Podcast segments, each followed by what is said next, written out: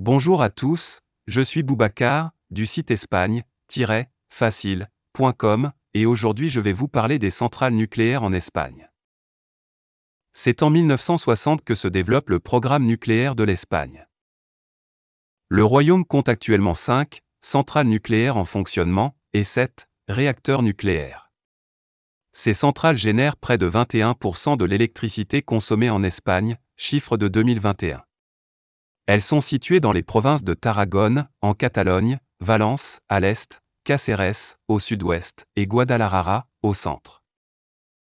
Pour vous donner un ordre de grandeur en Europe, à côté des cinq centrales espagnoles et ses sept réacteurs, la France possède 56 réacteurs, la Belgique, 7, l'Allemagne, 6, comme la République tchèque et la Suisse.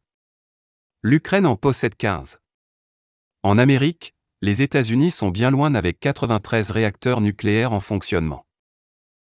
Le parc nucléaire espagnol est exploité par les entreprises Iberdrola, Endesa et Naturgy.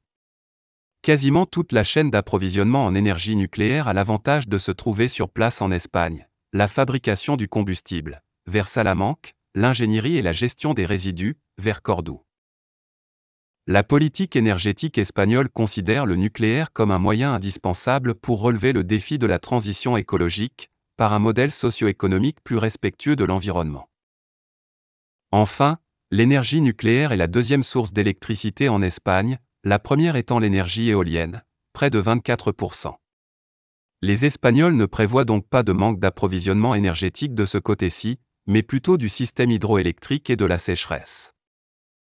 Voilà, c'était Boubacar pour le site espagne-facile.com, à bientôt.